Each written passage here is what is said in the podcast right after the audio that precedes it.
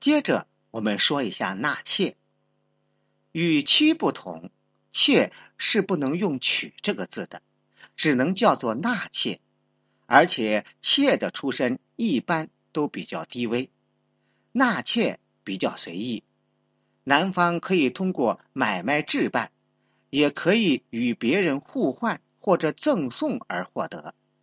所谓妾通买卖，就是这个意思。若成交，一般都要订立契约。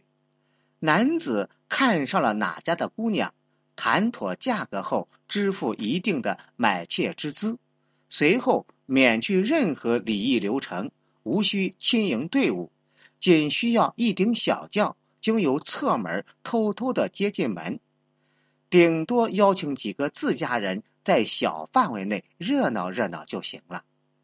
当然了。女方也不需要提供嫁妆，那么妻和妾有什么区别呢？首先，地位不同。以明代为例，妻子称之为正室，住在正房；妾只能住在偏房，妾又称之为侧室。妻子与丈夫一同相处时，妾只能站在一旁伺候着，不能坐。三人同席时，妾也没有一同入座的权利，只能坐偏席。这一规矩到清朝时依然如故。妻能够参加家族祭祀，死后可以葬于夫家祖坟，名字写入夫家族谱；妾一般都不行。正妻与丈夫的法律地位是平等的。他是一家内务之主，不仅全权负责操持家里的大小事务，还要负责管理妾。如有必要，他可以对违反规矩的妾进行惩罚。而妾在家庭中的价值一般有三个方面：满足男主人的欲望、传宗接代、担任奴仆。他们不仅要伺候丈夫。对正妻也要低声下气，任其支配，一生中都无法名列宗族名单，除非母凭子贵，生的子女特别受宠、特别争气。一般说来，正妻是无法被降为妾的，也不能够轻易被休，除非犯了妻出之罪。什么是妻出之罪呢？也就是无子。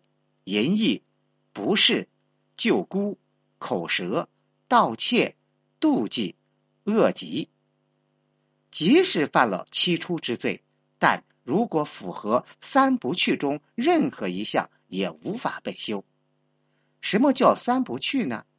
也就是有所取，无所归。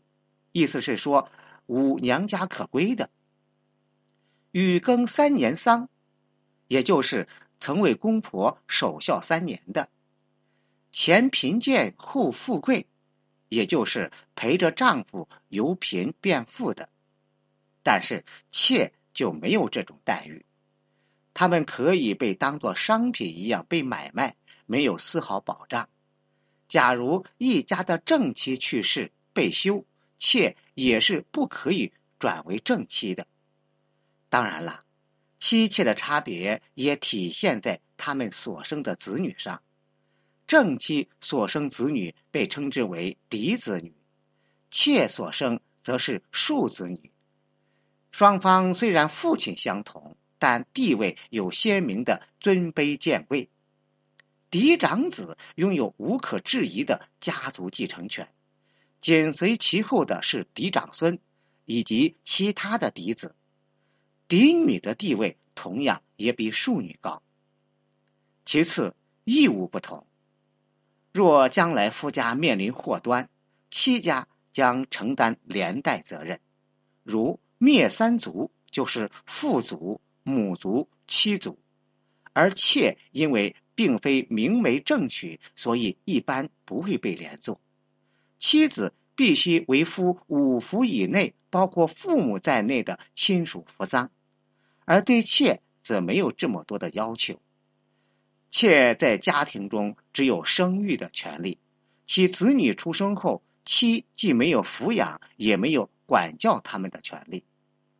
丈夫死后，妻子有为夫守节的义务，很难改嫁；而妾则受此约束比较少。